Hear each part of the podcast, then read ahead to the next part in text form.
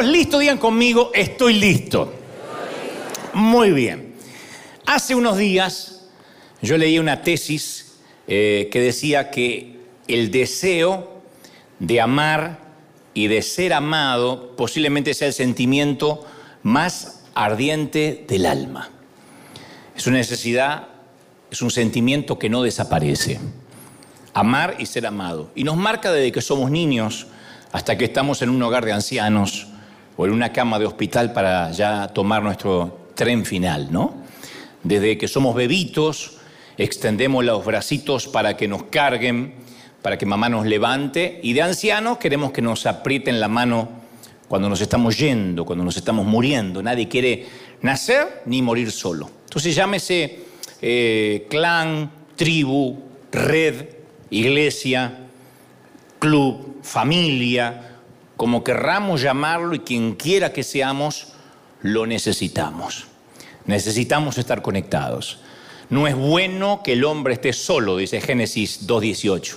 No es bueno que el hombre esté solo. Si bien todo lo que el Señor hizo, Dios hizo, dijo, esto es bueno, le pareció bueno, de pronto dijo, hay acá algo que no está bueno, no es bueno que esté solo.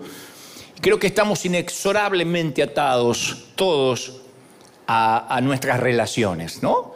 Por eso los bebés, a los que no se les toca, a los que no se los alza ni se los abraza, aunque tengan padres, pueden tener muchos, muchas posibilidades de retrasos de desarrollo neurológico. El tocarlo, el, abrazarlo los, los sana, no solo física, sino emocionalmente. Alguien dijo, si no me equivoco, fue la Madre Teresa la que dijo, la soledad es la lepra de la sociedad. Y a los leprosos no les gusta que los demás sepan que lo somos. Y en vísperas de Navidad, en esta, en fecha tan, tan particular para algunos que trae sentimientos encontrados, hay de los que le dan mucha alegría, otros le dan mucha tristeza, los que recordamos las navidades de antaño, cuando éramos pequeños, con un árbol repleto de juguetes o no, aunque fueran calzones y calcetines, eh, las mesas largas con toda la familia, cuando todos vivían, cuando pensábamos que nadie se iba a ir de casa, nos trae cierta nostalgia. Los que estamos lejos de nuestros países de origen, eh, aunque se vive un clima de fiesta, también nos trae cierta tristeza, porque a veces nos percatamos que estamos todos muy juntos, pero hay muchos que se siguen sintiendo solos. Como digo siempre, la, soledad no es ausencia de, rostros, sino ausencia de, de conexión. Y la historia está repleta de, gente que logró un montón de cosas, pero que nunca estuvo conectada, que nunca se pudo relacionar y acumularon grandes cantidades de, riqueza, acumularon fama, poder, pero nunca llegaron a, tener un corazón abierto. Gente que tenía miles de contactos, pero ni un solo amigo. Todos ellos murieron lamentándose amargamente, todos, sin excepción. En cambio, la gente que se entrega a, la grandeza de las relaciones, que tiene amigos con los que ríe, con los que llora, con los que aprende, eh, pelea, vive, ama, envejece y muere, son los seres humanos que llevan una vida maravillosa.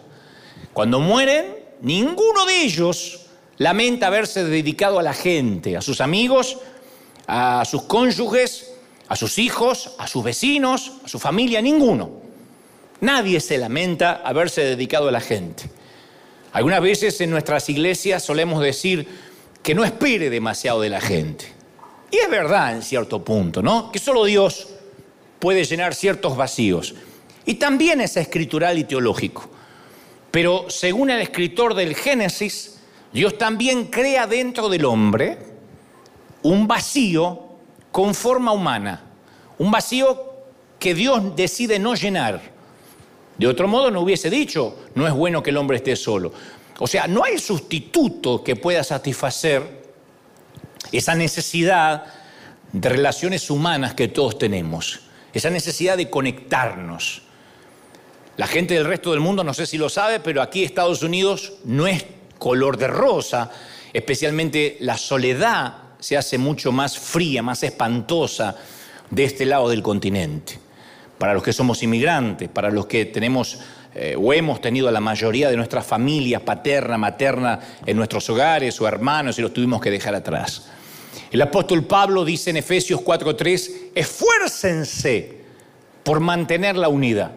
No nos dice que hay que crear la unidad, que hay que inventarla, sino que esfuércense por mantener la unidad del Espíritu. O sea, no es un proyecto humano. La unidad es algo que Dios nos regala y que uno tiene que esforzar por mantener. Para hacer un negocio necesitamos el favor de la gente. Porque si la gente no te compra tu producto o no consume lo que, lo que, lo que, lo que vendes o no hace negocios contigo, el negocio va a fracasar. Para vivir la vida diaria necesitamos el favor de la gente. Para ser líder, para ser pastor, necesitamos el favor de la gente. No podemos decir, bueno, somos pocos y nunca crecemos porque la culpa es de la gente. No, uno necesita el favor de la gente. Necesitamos el favor de Dios, claro está, y necesitamos el favor de la gente. Lucas 2.52 eh, dice, y Jesús crecía en sabiduría y en estatura, en gracia para con Dios y con los hombres. O sea, no era que solo se conectaba con su padre, le importaba un cuerno lo que pasaba alrededor, sino que se relacionaba y era un niño agradable. A la gente le gustaba ver a Jesús. Así que yo creo imaginar que no era el típico adolescente. ¿Cómo te va Jesús? ¿Qué estás haciendo? No creo. Que estuviera frente a una consola, babeándose, con las mismas zapatillas que no se saca hace tres meses, que cuando se las saca hay interferencias en la torre del aeropuerto. No creo eso. Porque dice que crecía en favor para con Dios y, para con la gente. Dicho esto, aclarado esto, Voy a transmitirte esto maravilloso que sentí de parte del Señor justamente en esta fecha particular, adrede, de manera arbitraria. Una de las historias que hay en la Biblia que tiene que ver con esta relación, con esta conexión, tiene que ver con un paralítico y cuatro amigos. Historias que hemos oído hablar en más de una ocasión. Pero yo quería que echemos un poco a volar, no sé si la imaginación, sino el sentido común e imaginemos lo que pudo haber sido ser un tullido, un lisiado, un paralítico en el mundo antiguo, sin rampas, sin las ciertas comodidades que hoy en algunos sitios ofrecen a los que tienen cierta capacidad distinta. Lo tenían que alimentar, lo tenían que vestir, mover para evitar que se llene de llagas, digo el paralítico, limpiar cuando hiciera sus necesidades primarias, básicas. Nunca este hombre conocería la sensación de independencia que nosotros valoramos con tanto furor. Eso de decir, yo hago lo que quiero, salgo, entro, qué lindo es cuando nos movemos independientes. Qué maravilloso es cuando no nos tienen que llevar al baño. Mi papá solía decirme siempre, el día que me veas que me tienen que llevar al baño, yo prefiero morirme, no me gusta porque él quería tener la dignidad de que nadie, ni siquiera una enfermera, tuviera que llevarlo y acompañarlo o bañarlo. Lastimosamente, así tuvo que ser, por lo menos los últimos días. Pero él decía, no hay nada como valerme por mí mismo. Era maravilloso visitarlo donde él estaba porque había otros ancianos como él y decía, mira, están todos achacosos, está lleno de viejo. Él se sentía que era Brad Pitt en el medio de, de los demás. Pero la independencia era lo que le daba a él ese sentimiento, esa sensación de juventud. Este hombre no la conocía. Y desde el punto de vista médico, tampoco se podía hacer nada. No había operaciones quirúrgicas, no había tratamientos, no había eh, rehabilitación. Lo único que podía hacer es limosnero, que era lo que se estilaba hacer cuando alguien no contaba con todas las capacidades. Lo que hacía que lo ponían al borde de un camino y él tenía que pedir monedas para sobrevivir un día más o esperar que le arrojaran monedas. A veces soñaba y en sus sueños tenía un cuerpo sano. En los sueños caminaba, corría, tenía un trabajo, estaba casado, jugaba con sus hijos. Y luego se despertaba y miraba el techo de una habitación del que nunca iba a poder salir caminando por sí solo miraba el cuerpo que le servía de prisión y sabía que nunca, jamás en su vida, a excepción de los sueños, iba a ser un hombre libre. No tenía dinero, no tenía trabajo, no tenía cómo generar sus recursos y al parecer tampoco tenía futuro. Su vida se componía de un metro por un metro ochenta, que era la manta, la esterilla o la camilla sobre la cual mendigaba a diario limosna. ¿Qué tenía a su favor? Te dicen, nada. No, no, no, sí tenía algo a favor. Tenía unos amigos, tenía unos amigos asombrosos. Eso es lo que tenía a favor este tipo. Tenía amigos asombrosos. Pertenecía al club de amigos más fabuloso del mundo. No sé cómo se las arregló para pertenecer a ese selecto grupo, pero tenía amigos porque sin ellos, y nos vamos a enterar en unos instantes, nunca habría llegado a Jesús, sin ellos nunca habría sido sanado, sin ellos nunca habría sido perdonado. Y todo eso es a consecuencia de haber elegido unos amigos extraordinarios, de haber sabido elegirlos o de haber coincidido con ellos en la vida, porque los amigos no sé si uno sale un día o una mañana, voy a salir a buscar uno, sino que uno coincide, se va dando cierta, cierta química y este logró esa química con cuatro muchachos que estaban con él. Y yo no puedo dejar de pensar en su estado físico, que todas las probabilidades de tener amigos parecían estar en su contra. Porque este hombre, su etiqueta de eh, normalidad distinta es muy visible. Este mundo, este, este mundo de ritmo rápido que todos vivimos no suele ser un lugar confortable, agradable para los que no pueden correr tan rápido como el resto. Y en el mundo antiguo se podía volver todavía peor. Esto digo de la incompatibilidad de correr todos juntos. Los griegos tenían la costumbre de eliminar a los bebés que tuvieran anomalías físicas. Aristóteles escribió, se debe establecer la ley. Aristóteles, uno de los padres de la filosofía. Se debe establecer la ley que ninguna, ningún padre, ninguna madre debe criar a un niño deforme. Debería morir. En Roma Llegó a haber un estatuto real escrito en los libros, en la constitución del imperio, que decía, mátese de inmediato al niño deforme. Y en Israel se le sumaba un estigma más. La creencia de que si alguien tenía una anomalía, es porque estaba sufriendo por algún pecado que había cometido tanto él o sus padres. O pecó este o pecaron sus padres. Esa era la ley, no la ley, la creencia la tradición.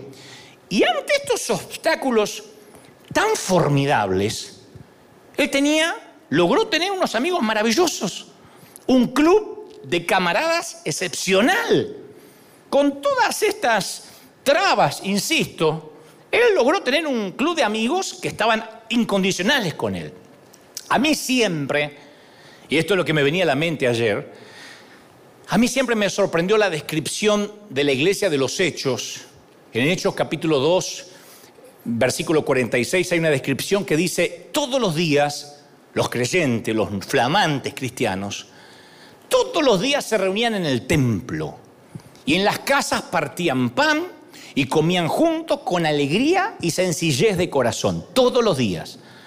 Se nos escapa ese detalle, pero comían juntos todos los días, adoraban juntos, comían juntos, desayunaban juntos, conversaban a diario. Por eso llegaron a tener una intimidad tan grande. Digo, la iglesia del primer siglo. Y nosotros acá, años después, de este lado del planeta, en Occidente, tratamos de crear una comunidad del siglo I con los horarios del siglo XXI. y no funciona no logramos conectar. La mayoría tenemos que crear conexiones profundas, pero no logramos por el ritmo de nuestra vida. Acá se trabaja mucho. Bueno, en todos los países que nos están viendo se trabaja mucho, pero aquí no puedes retrasarte en un alquiler, en una renta. Aquí no puedes decir, bueno, lo pago después, bueno, me hago una chambita y veo. Aquí no pagas la renta. Un día viene SWAT a sacarte de la casa, es así. Te puedes quedar y nadie te puede porque la ley ampara al inquilino. Acá es un país que si bien da muchos beneficios, hay que trabajar duro, muy duro. Entonces muchas veces terminamos diciendo, che, un día de esto nos tenemos que juntar. ¿Cuántos dijeron esa frase mentirosa y carnal en algún momento de su vida. Nos tenemos que juntar, ¿eh? Estamos en contacto, llámame o te llamo. Mejor te llamo. No, mejor me llama. Mándame un WhatsApp. Y el WhatsApp quedó perdido ahí, nunca en la vida. O hacemos un grupo de WhatsApp con las chicas, ¿qué te parece? Dale, dale. y después escuchamos pin, pin, pin, tu abuela, tu abuela, decimos, ¿por qué me metí en un grupo? Tengo tantas cosas para hacer, ¿no? Pero si queremos una amistad verdadera, no podemos meter la amistad por la rendija de un calendario recargado. Nunca lo vamos a lograr. No se puede meter la amistad por medio de, los huequitos de un calendario o de un almanaque que no da respiro. La, sí, la gente sabia no calienta en el microondas la amistad, la paternidad, el matrimonio. No podemos llorar con prisas junto a aquellos que están llorando. No podemos regocijarnos apurados junto con aquellos que se regocijan. Hay que parar. ¿Qué es lo que nos cuesta? Nota que estoy diciendo nos cuesta, ¿eh? Me estoy poniendo como ejemplo, pues yo me doy cuenta que a veces mi prisa, mi calendario hace que no me detenga como me tendría que detener. Piensa lo que tuvo que pasar el paralítico para llegar a hacer amistad con aquel grupo de hombres. Yo sospecho que en ocasiones se sentía celoso, sería la palabra Capaz que sí, de la independencia que ellos tenían, puesto que después de estar reunidos se terminaba la reunión, compartían una pizza, cada uno se iba a la casa, o una pizza, o un asado argentino, si es que uno de los amigos era sabio. Se iban a la casa, menos él, que no se podía mover, o lo tenían que llevar si estaba en casa ajena. Y cuando alguien está llevando nuestra camilla, ve nuestra debilidad eso nos hace muy vulnerables que nos tengan que llevar. Tal vez no eres lisiado, pero has estado un tiempo enfermo donde te tienen que llevar la comida a la cama. En el peor de los casos te tienen que ayudar a asearte. O te tienen que ayudar a levantarte de la cama o recostarte, lo que sea, ya sea porque hayas tenido una simple cesárea o porque tuviste una operación grave o un accidente. Eso te pone vulnerable. Y sabes, todo el mundo todo el mundo sin excepción aquí, y los que están mirando del otro lado, tiene su camilla de un metro por un metro ochenta. Todos. Esa camilla es algo que no es normal en nosotros. Es la, la pequeña etiqueta, el pequeño estigma que más queremos esconder. Pero solo cuando permitimos que los demás lo vean es cuando es posible la sanidad. Porque todos tenemos nuestra esterilla, nuestra camilla, todos tenemos esa pequeña manta que representa nuestra parte más vulnerable. Tal vez un temperamento que no pareces capaz de controlar y te salta, eh, se te vuela la paloma al espíritu y te bajan los buitres inmediatamente ante algo que salga mal. Fustigas a la gente que más dices y quieres amar. Tal vez de tu boca este año haciendo un recuento, notas que es muy seguido cuando salen palabras ardientes que sabes que vas a lamentar con lágrimas amargas, palabras que les dices a quienes más amas, a veces tus hijos, quizás durante este año te miraron con ojos asustados diciendo, ¿qué le pasa a mamá o a papá? Y detestas esa ira retenida que brota de tu interior como la lava de un volcán, pero te das cuenta que a medida que van pasando los años la mecha cada vez es más corta. Hay gente que dice, yo soy de mecha corta. ¿Saben lo que es la mecha corta? Cuando... Y enseguida está allá. Hay gente que tiene la mecha más larga. A mí se me fue achicando la mecha. a mí como que... Ya, antes ah, aguantaba más. Ahora como que tengo... Tiene que ver con la edad. La edad hace que eh, se achiquen muchas cosas. Entre ellos... La mecha del umbral de la paciencia, ¿no? O quizá tu, tu, tu, camilla sea el miedo, el temor. ¿Te imaginas año tras año centenares de escenarios donde tomas el control de tu vida, donde dices basta, enfrentas a los abusadores emocionales que te drenan y dices, lo voy a decir todo de una vez, el nuevo año va a ser diferente, pero la realidad es que todavía te sudan las manos cuando tienes que hablar con tu propia madre y no sabes cómo enfrentar a tu hermano, a tu padre o a quien sea. Algunos tienen temor de enfrentar a los hijos. O es posible que esa camilla sea la falta de confianza, o el ansia de dominar, de control, el no poder hablar el lenguaje del corazón. Tal vez tu camilla tenga que ver con un terrible secreto, algo que hiciste, que tienes miedo a que se descubra o, te sientes culpable, o una aplastadora sensación de fracaso, de incapacidad, de soledad. Y desde luego, desde luego hay quienes se pasan toda la vida dedicados a disimular esa camilla. Fingen grotescamente para que nadie se dé cuenta que son vulnerables, ¿no? que no necesitan de nadie. Hay gente que va por la vida como que su misión es demostrar que no necesita de nadie, pero sí pueden ver las camillas de los demás. ¿eh? Y tienen, tienen un don espiritual para identificar camillas ajenas, pero nunca revelan la suya propia. Porque la principal meta de ellos es esconder el quebrantamiento ante los ojos de los demás, que no descubran que tengo una vida rota. Pero claro, eso tiene un precio. ¿Cuál? El más caro. Nunca podrás tener amigos de verdad. Si quieres una amistad real, relaciones reales, profundas, no puede ser siempre el fuerte. Como dice un mensaje nuestro por ahí, está bien que no estés bien. No puede ser siempre la persona fuerte la que sostiene el hogar, la que le pone eh, calor de hogar a la casa, la que sostiene el timón o el que sostiene el timón. Algunas veces tiene que dejar que otro lleve lo que tenga que llevar. Y esto que sucede en el relato de la Biblia es exactamente eso. Un día llega Jesús al pueblo de este paralítico y sus amigos. Y aquellos cuatro hombres lo supieron y claro, querían oír a aquel famoso rabí. Y uno de ellos hace una declaración tan tierna, la historia está en San Marcos, dice, no nos podemos ir solos. Porque ellos podrían haber dicho, mira, nosotros cuatro caminamos, vamos. Y bueno, después le contamos a este, o le, hacemos un videíto, o lo que sea, no había, pero bueno, se lo dibujamos. Pero dice, no, no podemos ir solos, tenemos que llevar a nuestro amigo. Y yo veo que nadie lo discute. Nadie dice, eh, pero es una complicación, ¿cómo hacemos? No hay rampa, capaz que no hay lugares para gente discapacitada. Pero uno de ellos dice, vamos, porque a lo mejor lo que dicen de Jesús es cierto. Tal vez Jesús pueda sanar realmente a nuestro amigo y tenemos que llevarlo porque va a ser una idea estupenda. Y nadie se opone.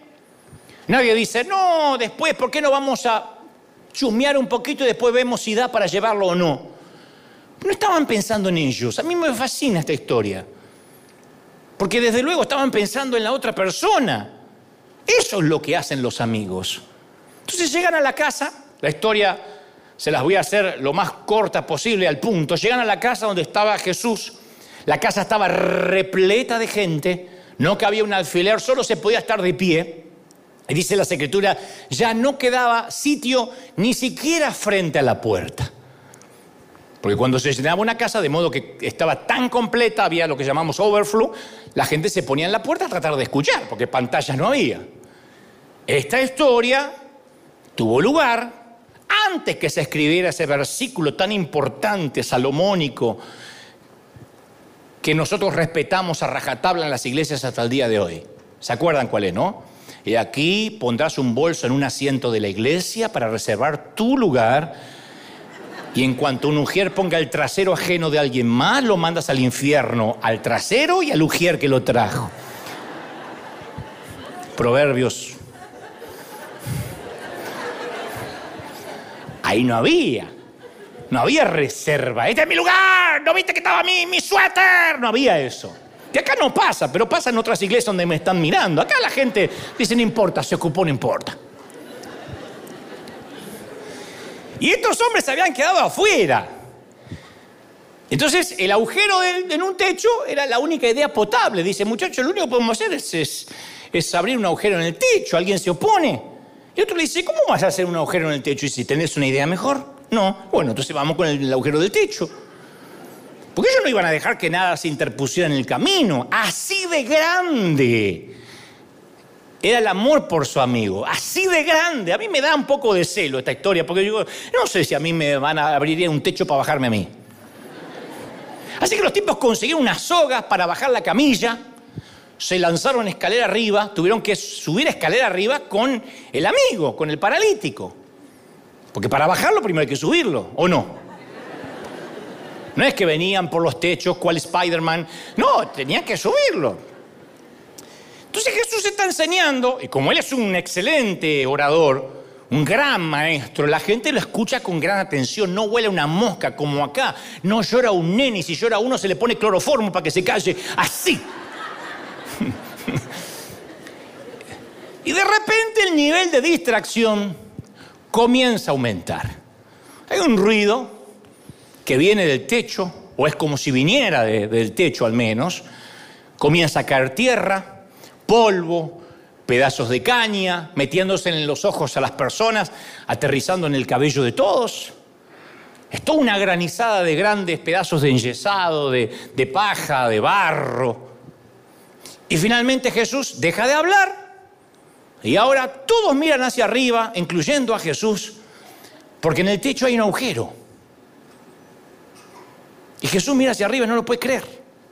En el techo hay un agujero y dice, yo estoy predicando no puede ser que esto esté pasando. Estaba uno de los discípulos que era un antepasado de Leiva aquí y dice, pues quiere que toque algo en el teclado para distraer. No. Estos tipos están trabajando para hacer el agujero más grande. Ahora imagínate cómo te sentirías si fueras el dueño de la casa.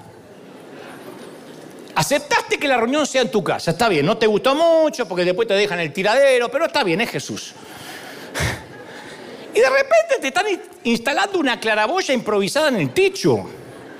Entonces, como dueño, llamas enseguida a la compañía de seguro a ver si eso lo cubre. Cubren cuatro amigos a abrir un techo para bajar un quinto.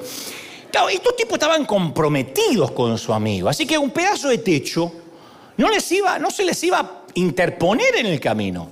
Y así fue como se convirtieron en los rompetechos por su amigo. El club no tenía nombre hasta ese día. A partir de llamaban los rompetechos, hicieron un club, hicieron un grupo de WhatsApp, hicieron un TikTok. Somos los rompetechos, somos los rompetechos. Oh, oh, oh, esas cosas que hacen en TikTok que yo no voy a hacer jamás en mi vida porque no me sale. Pero eso hicieron. Claro, la amistad verdadera la edifican los que sirven. Las amistades maravillosas las construyen los rompetechos. No hay otra manera de construir una amistad. Pero en nuestra sociedad solemos confundir los amigos reales. Es algo que nos va pasando en el, en el afán de vivir. Confundimos los amigos reales con los conocidos, con la gente amistosa, con los seguidores en las redes. Hace unos días estaba conduciendo y me llamó alguien por mi nombre. Era un nombre, número desconocido, pero llamó tanto, llamó tanto, llamó tanto. No suelo atender cuando no conozco quién me está llamando, pero dije, a lo mejor es alguien que sin querer perdí el contacto y me está llamando. Así que cuando respondo, digo, hola, y me dice, Dante, Dante Gebel. Sí. Dice, bueno, espero que estés pasando un buen día. Y me habló afectuosamente. Y me dijo que estaba preocupado por mí. Dice, estoy preocupado porque quizás su compañía de internet no le está proporcionando la banda ancha que yo le voy a ofrecer.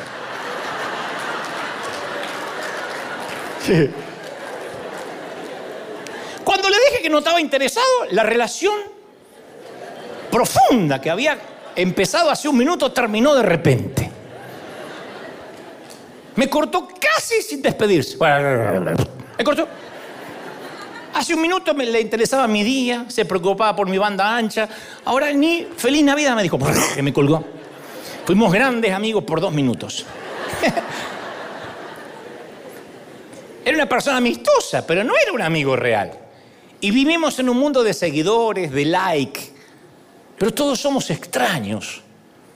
Cuando no hay negocio, cuando dejamos de pagar, se termina esa amistad incondicional que creíamos tener. Decimos, no, pero el jardinero ya no viene porque le pago, viene porque nos quiere.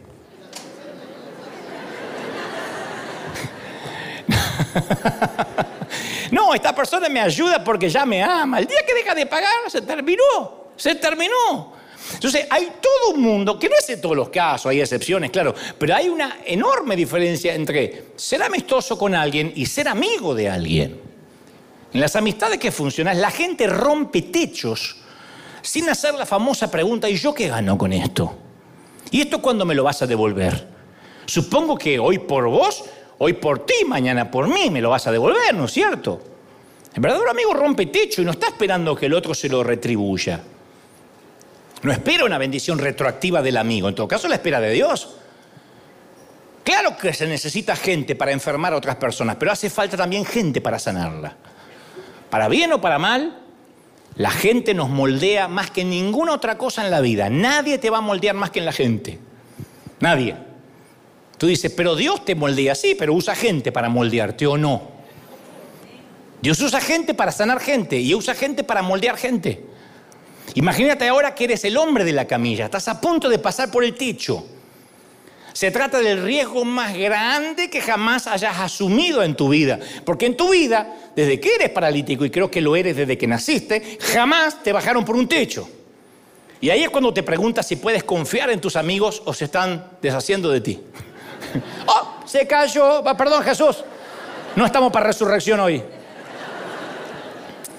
Claro, cuando ellos, tus amigos te llevan cargado al nivel del suelo, una caída sería desagradable, pero no sería irreparable, como caer de un techo. Estás sobre un techo, es más complicado, un poquito más complicado. Digo, estará pensando el paralítico, ¿habrán probado las sogas? Che, muchacho, ¿alguna vez bajaron a otro paralítico con esta misma soga? Nunca, experimento, prototipo. Y te preguntas si la gente que hay dentro va a ser cortés, va a ser respetuosa, porque al fin y al cabo esa gente llegó temprano para encontrar asiento. No es como acá que lo ceden inmediatamente. Ahí te arrancaban el hígado si le quitabas el asiento. Es como cuando estás haciendo una fila y se te mete alguien en la fila, te da bronca. En un mercado, en una tienda, eh, en la salida de, de una autopista, cuando alguien se te mete así a lo argentino, molesta o a lo chinito, molesta. Y se pregunta también si puede confiar en Jesús. Porque si al final, después de todo este esfuerzo, Jesús no, no lo sana, peor aún, y si a Jesús no le gusta que lo interrumpan, uh, por experiencia personal, sé que los predicadores se pueden poner muy irritables cuando un bebé llora y la mamá coincide que también es sorda.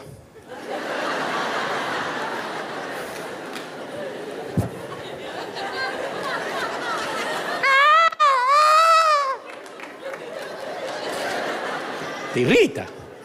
Que tampoco pasa acá, pero digo, me ha pasado en otros países. Y Jesús se aseguró de venir a la tierra antes que hubiese teléfonos celulares. Por eso Gálatas 4:4 dice, mas al llegar la plenitud de los tiempos, envió Dios al Hijo. ¿Sabes lo que es la plenitud de los tiempos? ¿Sabes lo que es la plenitud de los tiempos? Cuando te ibas a la mañana de casa y hasta la noche no te ubicaban, la plenitud de los tiempos. Mamá, me voy, decía yo. ¿Cuándo volvés? A la noche. Y la vieja no me encontraba, no había rastreador, no había manera. ¿Por qué no llamaste? ¿No había teléfono público? La plenitud de los tiempos. y en la plenitud de los tiempos Jesús vino, cuando no había interrupciones como ahora, ¿no? Cuando no, no eran más importantes las redes que la vida real. Cuando si la gente se sentaba alrededor de una mesa, se miraban las caras y no los dispositivos.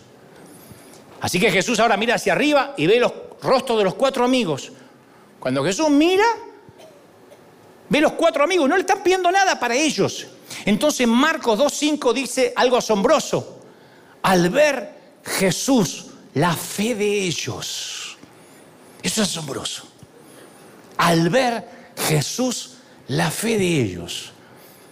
Cuando ve al tipo que está bajando en la camilla y ve que esa soga la están sosteniendo un amigo, uno en cada soga, porque por lo general los relatos hablan de que Jesús vio la fe del que pedía la sanidad para sí mismo, para su hijo, para su hija.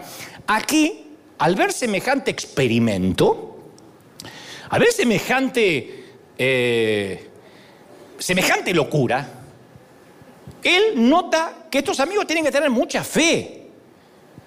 Y no quedó escrito que Jesús haya este, oído algo que ellos dijeron. No fue lo que Jesús oyó, sino que vio la fe de ellos, la vio. ¿Qué vio? Un gran agujero en el techo con cuatro rostros sudorosos, lleno de polvo y de esperanza. Creo que alguno de ellos gritó, sorry, I'm sorry.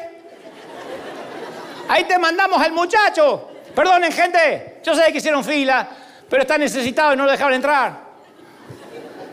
Eso es todo. Encogiéndose de hombros, diciendo lo mejor que pudimos hacer. No solo ellos ven a Jesús así, sino al dueño de la casa que se acerca así.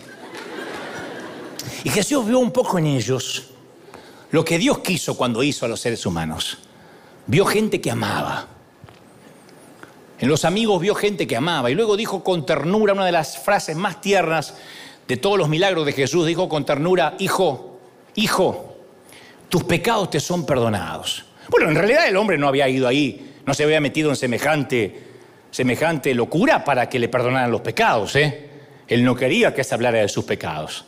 Pero entonces una de las cosas que suceden cuando uno se mete hasta el cuello en una amistad real y profunda y Jesús está en medio de esa amistad.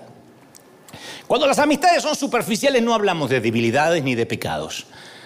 Pero la amistad real tiende a sacar a flote el tema del pecado.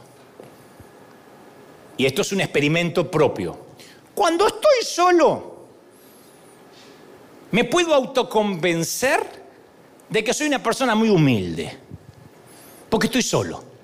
Pero cuando estoy con otras personas y tengo que convivir y oigo que otro recibe los elogios, hay una voz que no tiene nada de humilde que comienza a protestar en mi interior y saca la peor versión de mí. Cuando estoy solo me puedo convencer de que soy una persona muy eh, compasiva. Sí, a mí me gusta dar, soy compasivo. Pero cuando estoy después con seres humanos reales, medio fallados, me doy cuenta de que gastar energías, dinero, sacrificar tiempo para practicar la compasión no es tan lindo y no soy tan altruista ni compasivo como creía ser. En nuestro sueño nos sentimos apasionadamente decididos a servir a la comunidad, pero somos capaces, fuera de toda broma, de ceder un asiento o dejar que un inconverso, que una persona que viene por primera vez se nos meta en la fila. Pero sí decimos que queremos hacer algo por los niños de África. No podemos adorar al que está sentado en el trono y no tolerar al que se sienta al lado nuestro. No podemos decir que amamos y adoramos al que está sentado en el trono y odiar o no tolerar al que se sienta al lado nuestro. Mientras que estamos solos, creemos que amamos a todos. Pero cuando estamos con otros, viviendo con ellos todo el tiempo, nos damos cuenta de que somos todavía muy incapaces para amar. Por eso en la verdadera amistad descubrimos que se habla de nuestro pecado. ¿Para qué? Para perdonarlo, no para exponerlos porque sí. Porque Jesús está cumpliendo los deseos de estos amigos de una manera más profunda que ellos no comprenden. Cuando tienes un amigo, tu mayor deseo para ese amigo, si lo amas de verdad, más que su bienestar externo, es que las cosas anden bien entre él y Dios. Y dalo por seguro, si buscas una iglesia con amigos reales, se va a nombrar se va a exponer y se va a resolver tu pecado, si hay amistad real, si es una confraternidad profunda real. Y aunque suene aterrador, este es el mejor de los regalos que nos puede dar un amigo. Como decíamos el domingo pasado, decirnos la verdad. Lo que pasa es que no todos están listos para la verdad. Y es sorprendente que Jesús supiera que aquel hombre no solo necesitaba sanidad, sino también perdón. Ahora, estarán pensando, ¿y qué pecado puede cometer un paralítico? No se va de juerga por las noches. Pero Jesús comprendía que los pecados más mortíferos, los más venenosos, el resentimiento, la arrogancia, la crítica, el desamor, son pecados que se pueden cometer sin mover un solo dedo del pie, hasta sentado frente a una computadora o con un celular. Y otra clave de este relato, no es un tema menor, es el hecho de que había muchos otros presentes en esa habitación, maestros de la ley, hombres a los que se consideraba gigantes espirituales. Al parecer todos llegaron a tiempo, consiguieron un asiento, pero como notarás, no llevaron a ningún amigo a Jesús.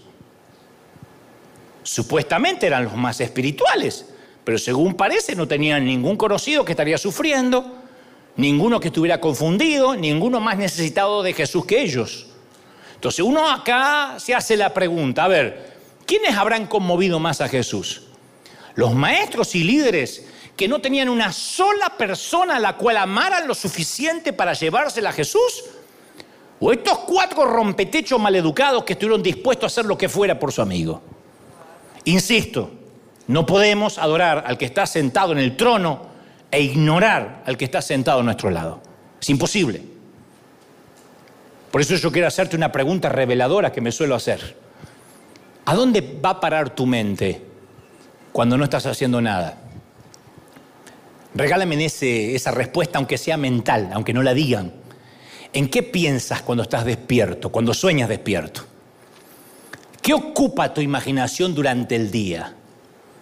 Porque uno puede hablar mucho de una persona conforme lo que piensa, cuando todo lo que está haciendo en ese momento es estar sentado. No mientras que conduces, mientras que lavas, mientras que planchas, mientras que miras televisión, cuando no haces nada. Proverbios 23, 7 dice, porque cuál es su pensamiento en su corazón, tal es él. ¿Qué, ¿Qué, sueña un empresario mientras come, mientras hace ejercicio? ¿Cómo hacer prosperar sus negocios? El buen entrenador, el director técnico, continuamente está escribiendo jugadas en las servilletas. La madre joven, primeriza, no duerme, preocupada por su bebé, si respira normal, si la caca es normal, si se orinó normal, si llora normal. El varón adolescente, repleto de hormonas en ebullición, ¿qué está pensando? ¿En la flora y la fauna de la Mesopotamia? No.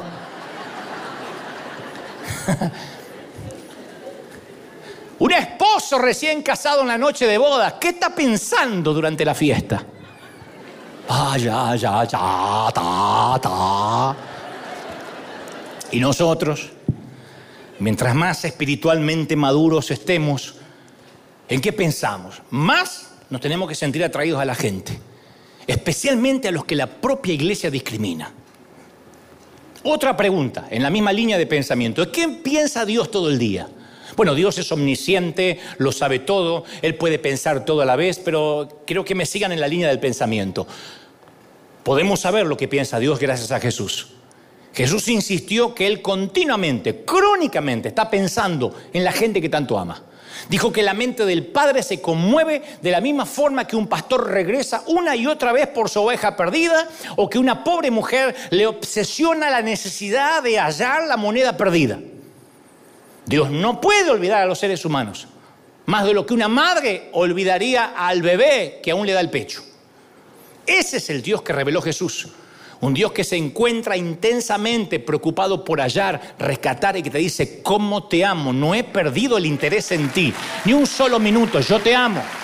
Te amo. Alguien tiene que creerlo si crees que ese es tu Dios. ¿Lo crees de verdad, sí o no? Ahora, hay una consecuencia muy importante. Es imposible, insisto, amar al Padre sin compartir lo que siente en su corazón por los seres humanos. No me digas que amas a Dios y detestas a la gente. Porque una de las dos cosas es mentira. o no amas a Dios o realmente la gente te cae bien. Pero las dos no pueden ser la antítesis. Es estar en las antípodas. Amar a Dios y detestar a la gente. Y es crítico, crítico comprender esto. Porque yo crecí en un círculo, por eso digo que soy legalista en recuperación. Crecí en un círculo donde se estaba la gente volviendo, creyendo que se volvía más espiritual, porque asistían a muchos cultos. Porque en la semana venían a todas las actividades que había. Porque muchos se aprendían de memoria versículos de la Biblia. Sin embargo, su corazón hacia la gente en especial hacia los inconversos, las almas perdidas, los que tenían malos hábitos, que en mi tiempo los malos hábitos, la tradición en la cual yo crecí eran los fumadores, ni hablar, los bebedores, los mal hablados, los que escuchaban a Abba, esos eran los peores. Se iban volviendo ese corazón más duro, más crítico, año tras año. Algunos no saben lo que es Abba, no importa, pues pregunta en casa. Y aquella gente creía que estaba creciendo espiritualmente. Pero no podemos tener una postura hacia Dios y otra distinta hacia la gente. Somos un todo y nuestro carácter invade todo lo que hacemos. Es imposible amar a Dios y no amar a la gente, es imposible. No podemos decir que amamos a Dios y al mismo tiempo mandar a la gente al infierno con morbosidad. Lo han visto en las redes. Ojalá, Dante, que ardas en el infierno, tú y tus hijos y tu familia y todo junto. Que ardas, que ardas. Y con un gozo que se iría al infierno con gusto para verme arder. Nada más que eso. No me digas que amas a Dios. Esto explica muchas enseñanzas de Jesús. Mateo 7.1, no juzguen a nadie para que nadie lo juzgue a ustedes. No juzgues, porque no quieres que te juzguen. Tú no quieres justicia. No pidas justicia, tú no la quieres. Cuidado con decir, ¿dónde está la justicia? No pida justicia, porque es una espada de doble filo. Tú no quieres justicia, necesitas una ducha de gracia todos los días. No pidas justicia. No tienes, no tengo la altura moral, no la tenemos para andar reclamando justicia. Mateo 6:14 dice, porque si no perdonan a los otros sus ofensas, tampoco los perdonará a ustedes vuestro Padre Celestial. Pero si perdonan a otros sus ofensas, tampoco su, su Padre les dejará de perdonar. O sea, si perdonan, serán perdonados. Si no perdonan, no serán perdonados. Primera de Juan 4:20, el que no ama a su hermano, ¿A quién ha visto? ¿Cómo va a amar a Dios que nunca lo vio? ¿Eh? No se puede adorar al que está sentado en el trono e ignorar al que se sienta al lado. ¿Cómo vas a amar a Dios que nunca lo viste? ¿Cómo vas a decir te amo, te amo, te amo? Te amo, imposible.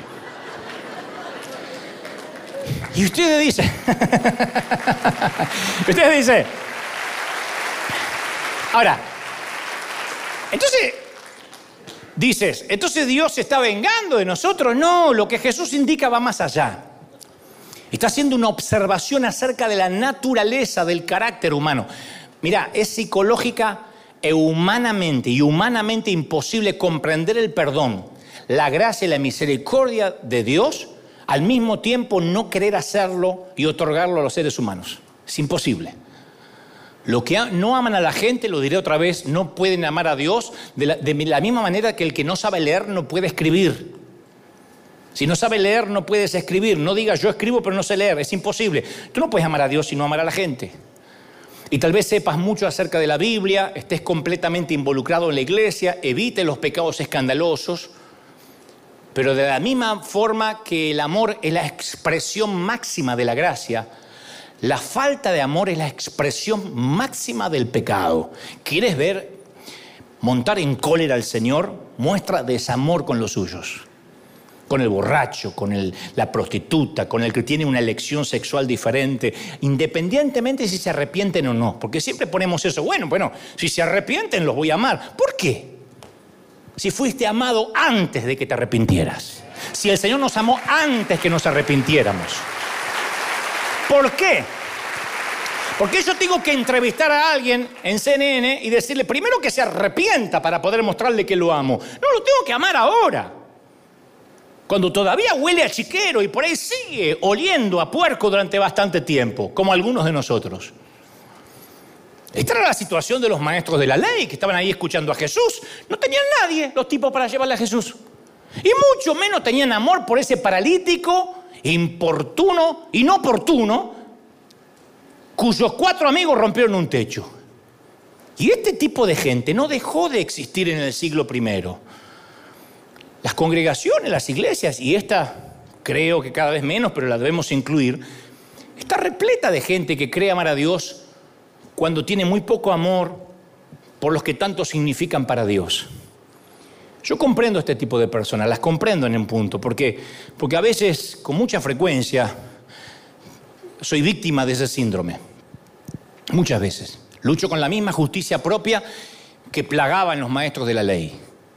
Por eso siempre mantengo, soy un legalista en recuperación. Si no diría legalista recuperado. No, ah, yo lucho mucho.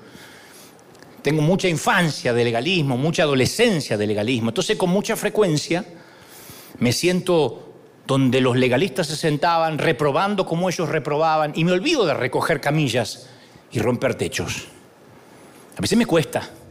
Cuando alguien tarda en cambiar, digo, pero ¿qué, tiene la cabeza que tendría que... Me cuesta. Pero Jesús ahora se vuelve al hombre de la camilla y le dice, levántate, toma tu cama, toma tu camilla y vete a casa. Me fascina eso, levántate. ¡Wow! Silencio. Todos observan. El hombre aterrizó ahí y, ahora se tiene que llevar la camilla bajo brazo, enrollada, no sé cómo va a ser. No, no la puede enrollar porque tiene troncos, por lo menos en la fotografía. Pero si el hombre había estado paralítico, todos sus músculos estarían atrofiados, ¿verdad? Entonces Jesús no solo tiene que curar su parálisis, sino que le devuelve el vigor a sus músculos. El hombre se empieza a reincorporar. Él mismo levanta la camilla del suelo, según las escrituras. Se pasó toda la vida sobre aquella cosa. Y de repente nunca más. Su mundo había sido ampliado de un metro por un metro ochenta a cuán lejos sus pies ahora lo pudieran llevar. Porque no es solo su cuerpo el que ha sido sanado, también su alma, su corazón. En el aspecto físico, en las relaciones y en lo espiritual, es el hombre más sano que hay en esa habitación. Y yo me imagino, imagínate cuando el hombre se hizo anciano y llegó a los ochenta y tantos años y caminaba así como argentino con pechito de paloma. Y los demás miembros del grupo, de su, pequeño club de amigos, usando bastones, andadores, y él en cambio, como cuando Dios te regala, no le regaló. No sé qué edad tenía el hombre cuando lo sanó. Vamos a suponer que tenía 40 años. No le regaló piernas de 40 años, le regaló piernas nuevas. Así que cuando él tenía 80, tenía las piernas de un pibe, de un chamaquito. Y uno por uno los amigos del club maravilloso empiezan a fallecer. Y él permanece y cada vez que contempla la camilla recordaba la pequeña comunidad de la que formó parte, el fabuloso club de amigos que habían roto un techo, los rompetechos, y lo habían hecho por él. Desde el punto eh, de vista humano es el mayor de los dones, no las piernas, sino sus amigos. No existe un don como la amistad real, no existe. Y este tipo de amistad sigue existiendo hoy. No es fácil formar parte de esta confraternidad porque las camillas de la gente a veces son pesadas, son extrañas, siempre hay un techo de agitación, de temor, de prejuicio que hay que romper. Pero los que encuentran el camino hacia esa maravillosa amistad nunca más pueden vivir sin ella. Ese es el lugar donde se producen los milagros, la sanidad, el tipo de amistad donde Jesús se presenta, donde hay dos o tres reunidos en mi nombre. No es juntar creyentes, es estar unidos en un mismo sentir. No es uniformidad, es unidad. Porque aquí hay salvadoreños, mexicanos, argentinos, colombianos, ecuatorianos. Este, hoy mencionamos gente que viene de Australia, de Inglaterra. Es, independiente de donde hayamos nacido, la etnia, las costumbres, las tradiciones. Ustedes toman cualquier vino, yo tomo Malbec bendecido, pero independientemente de eso, estamos unidos con un propósito.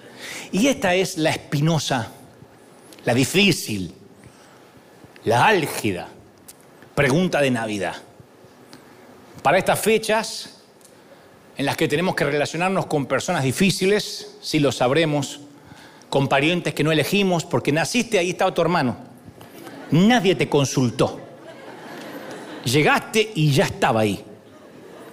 Tus hermanos, tu hermana, ¿no? Y después se agrega un cuñado que tampoco te consultaron. Una cuñada. La suegra, ni hablar, esa viene en la cajita feliz como las papas fritas. No las quiero, viene. Tírela si no quiere, pero viene en el combo. Entonces, ¿cómo concretamos este hermoso sueño de tener amigos de verdad, gente a la que amemos a pesar de los defectos? ¿Cómo, cómo conformamos un club maravilloso de los cuatro, de los cinco? ¿Cómo logramos eso en la vida? No hablo de esa cantidad de seguidores de Facebook. No, no, no. ¿Cómo logramos dos, tres que con los dedos de una mano los puedas contar? Yo te voy a contar un secreto que quizás no sabías. Este es mi regalo navideño. El puerco espín, también de la misma familia es el erizo, es un miembro de la familia de los roedores. Y el puerco espín tiene alrededor de 30.000 púas unidas al lomo al cuerpo. 30.000 púas. Si una de esas púas penetra en el cuerpo de un enemigo, el microscópico gancho que tiene esa púa se expande y queda firmemente enterrado. Es casi como el anzuelo de los pescadores. Y las heridas se infectan, las más peligrosas afectan los órganos vitales y pueden ser mortales. Entonces, por lo general no se considera el puerco espín como un animal encantador. Te regalé un puerco espín, suegra. No. Su nombre en latín significa espalda irritable. Moño virado. espalda irritable, mecha corta. Los libros, las películas le hacen honor a todos los animales que nos podemos imaginar, pero no solo perros, gatos, caballos, sino a los cerdos, baby, el puerquito valiente, arañas, la telaraña de Charlotte, delfines, flipper, osos, yogi, hasta ballenas asesinas, liberan a Willy. Hasta los zorrinos tienen a Pepe Le Pew, enamorado de, de la gata a la cual le cayó un poco de pintura sobre el lomo y él cree que es una zorrilla. Pero en cambio no conozco ningún puerco espín famoso, ninguno que haya sido domesticado para el cine, ni tampoco conozco un niño que tenga un puerco espín en casa, porque como regla general los puerco espines tienen dos métodos para manejar las relaciones, retirarse o atacar, aislarse o atacar, o salen corriendo hacia un árbol o sacan las púas y suelen ser animales solitarios. Cuando te retiras o atacas, terminas viviendo en soledad. Los lobos andan en manadas, las ovejas andan en rebaños. Oímos hablar también de manadas de elefantes, incluso manadas de gansos, incluso montones de cuervos. Pero no hay nadie que hable de un grupo de puercoespines, no andan juntos. Porque son animales que se mueven solos. Pero los puercoespines no siempre quieren estar solos. En cierta temporada los más jóvenes las hormonas se le empiezan a mover y se quieren enamorar los tipos. Y no van a decir, mejor me busco una nutria. Van a buscar una puercoespina. Pero el amor resulta una cuestión muy riesgosa cuando uno es un puercoespín. Por más que te arregle las espinas, son espinas. Las hembras solo se dejan llevar al cenar y al cine una vez al año, una vez al año, la ventana de la oportunidad se cierra con rapidez. La ventana de la oportunidad para el macho puercoespín es chiquitita con la hembra. Casi como pasa en la vida real con los humanos. Y el no de una damita puercoespín es el rechazo más respetado del reino animal. Cuando dice no, la segunda es una espina. Y este es el dilema del puercoespín que estudian los zoólogos. ¿Cómo acercarse ¿Cómo aparearse sin herirse? Y también es nuestro dilema. Porque cada uno de nosotros lleva consigo su pequeño arsenal de espinas. No nacimos con espinas, la vida nos va poniendo espinosos. Nuestros ganchos tienen nombres de rechazo, condenación, resentimiento, arrogancia, egoísmo, envidia, desprecio. Hay quienes los esconden mejor que otros, pero acércate lo suficiente y los verás son las camillas de cada quien. Y penetran esos ganchos bajo la piel de nuestros enemigos y son capaces de herir e infectar e incluso matar. Y nosotros, al igual que ellos, aprendimos a sobrevivir por medio de una combinación de retiradas o ataques. O te ataco o me cierro y no hablo más. Y terminamos hiriendo a aquellos a quienes queremos estar más cerca terminamos siendo heridos por ellos también. Sin embargo, nosotros también queremos acercarnos. Nos juntamos con los parientes, hacemos citas, nos unimos a una iglesia, formamos amistades, nos casamos, tenemos hijos. Tratamos de buscar la forma de acercarnos sin que nos hieran. Y nos preguntamos de tanto en tanto si no habrá por ahí alguna criatura más suave, con menos púas, algún mapache. ¿Qué sé yo? Si seremos compatibles, insisto, con una nutria, con algo que no. No, no. Y por supuesto, vienen a la mente unos cuantos puercoespines espinosos que hemos tenido en la vida. Pero ellos solo no son el problema. Yo soy el puercoespín de alguien. Tú eres el puercoespín de alguien. Hay alguien al que te le acerca y hace, ¡eh, Satanás!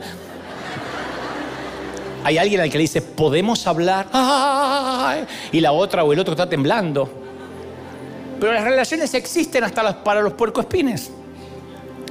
Y en algunas ocasiones dos puercoespines comparten un espacio y se hacen amigos. De vez en cuando estaba leyendo que crecen en cautividad y hasta pueden comer de la mano de una persona, muy raramente. Pero los puercoespines dice que pueden aprender a guardarse sus púas. No solo eso, sino que descubren la forma de entenderse, al menos por el tiempo suficiente para que nazca otra generación de puercoespines. Si no se entienden, no hay hijos. Entonces los machos y las hembras pueden permanecer juntos varios días antes de aparearse. Primero, no se acercan porque se van a lastimar. Y cuando se da el cortejo, el macho empieza a correr en círculos alrededor de la hembra, emitiendo gritos y quejidos para llamar su atención, pasando vergüenza y haciendo el ridículo, como muchos puercoespines. y están ahí. Puede durar horas haciendo esa estupidez, perdón, haciendo ese cortejo. Cuando la hembra se muestra receptiva, después de muchos gift cards, se empiezan a tocar las patas y caminan erguidos. Lo pueden buscar en YouTube, caminan erguidos en lo que se llama la danza de los puercoespines. Solo a Dios se le puede ocurrir que dos puercoespines puedan danzar con las patas juntas en un lugar donde nadie jamás los puede ver, pero danzan los dos con las patitas uno el otro y se llama la danza de los puercoespines. Y esta es la respuesta real a la antigua pregunta sobre cómo hacen el amor los puercoespines. Bailan, bailan, bailan, bailan. Bailan tanto que las púas se van achicando, se guardan sus púas y aprenden a danzar. Y bailan mientras dure la música, que imaginan en sus cabezas y aprenden que tanto ellos como sus congéneros, congéneres vienen espinosos como están y hay que aceptarlos así, al igual que la gente. Nosotros aquí en River somos una manada de porcospines en una noche helada. Y el frío nos impulsa a acercarnos unos a otros y a piñarnos para mantenernos calientes. Pero cuando nos comenzamos a arrimarnos de veras, nos pinchamos el uno al otro. Y entonces algo nos obliga a separarnos. No obstante, antes de que pase mucho tiempo empezamos a sentir el frío de nuevo y volvemos a reagruparnos solo para herirnos otra vez. Pasa con los parientes, con los seres queridos. Y de esta manera participamos de esta extraña danza tribal. Danzamos como los puercoespines o los erizos. No podemos negarlo. Nos necesitamos los unos a los otros. Y nos pinchamos los unos a los otros, porque ustedes pinchan. Porque yo pincho. Y este mensaje habla de la forma en que las personas eh, imperfectas como tú o como yo, podemos ser amigos de otras personas también imperfectas. No busques a un perfecto amigo ni a un perfecto cónyuge. En todo caso, tú no eres perfecto para nadie. ¿Qué ofreces para buscar perfección? ¿Qué ofreces para pedir tanta perfección? ¿Qué vas a dar para exigirla del otro lado? Entonces, este mensaje trata la forma en que los puercoespines aprendemos a danzar. De manera que vas a tener que comenzar a danzar con los verdaderos puercoespines que hay en tu propia vida. Ya es hora de guardar nuestras púas, comenzar a danzar y recién después, solo recién después de haber guardado nuestras púas, de haberlas retraído, de haber recogido nuestras camillas, podemos celebrar estas fiestas con verdadera paz, con verdadera paz. Y ahora sí, mi querido puercoespín, Merry Christmas. Feliz Navidad. Feliz Navidad. Vamos, celebra al Rey de Reyes. Si crees que Dios te habló, ponte de pie y dale un aplauso. Si puedes con las púas. dale un aplauso al Rey de Reyes. Vamos, puercoespines de River.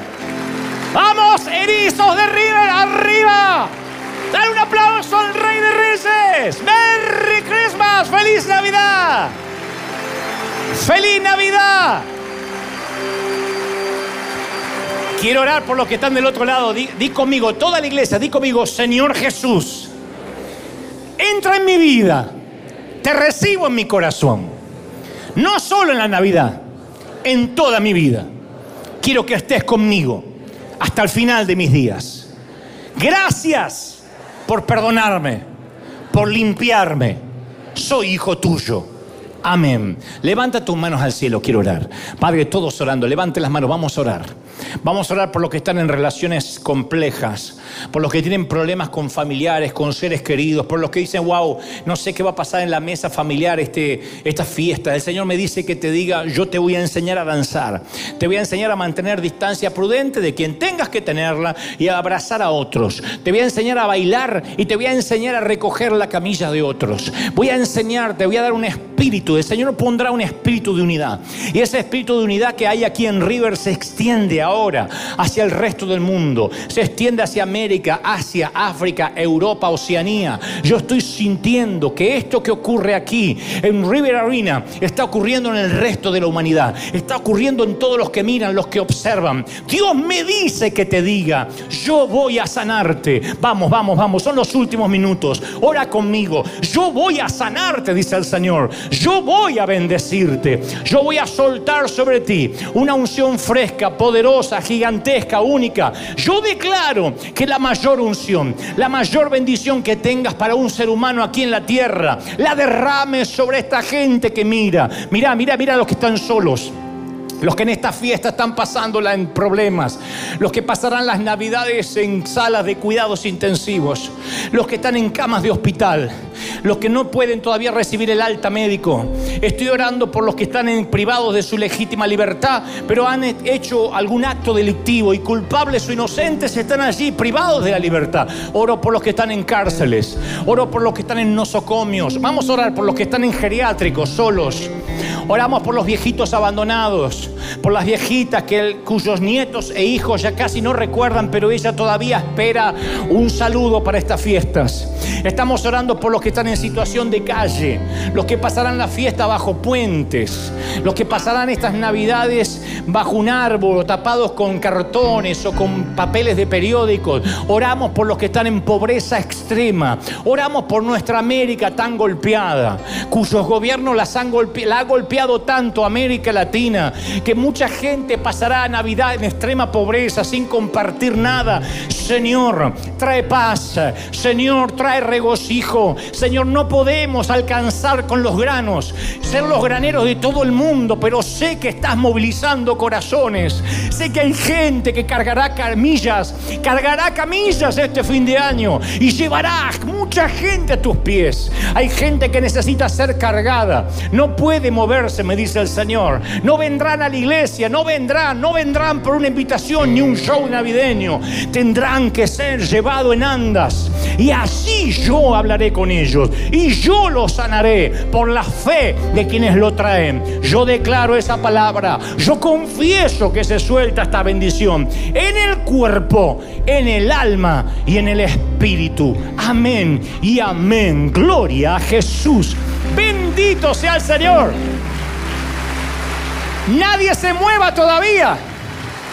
Todavía hay algo más, pero antes, con este aplauso, solo nos despedimos de la gente del resto del mundo. Chao. Cuando vengan a vivir la experiencia van a ver lo que viene y lo que a veces no pueden ver. Pero eso será la próxima. Chao, chao, chao, chao, chao. Bendiciones y ese aplauso firme como talón de oso.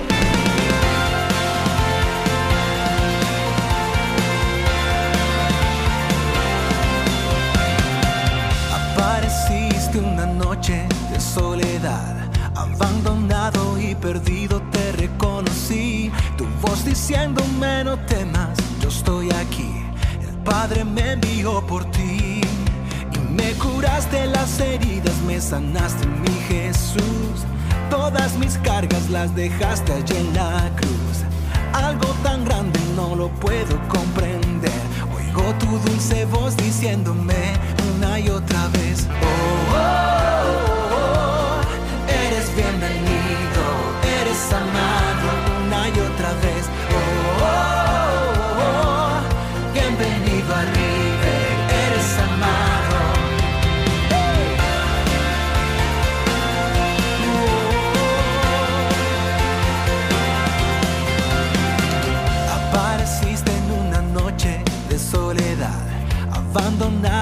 perdido te reconocí. Tu voz diciéndome no te Padre me envió por ti y me curaste las heridas, me sanaste mi Jesús. Todas mis cargas las dejaste allí en la cruz.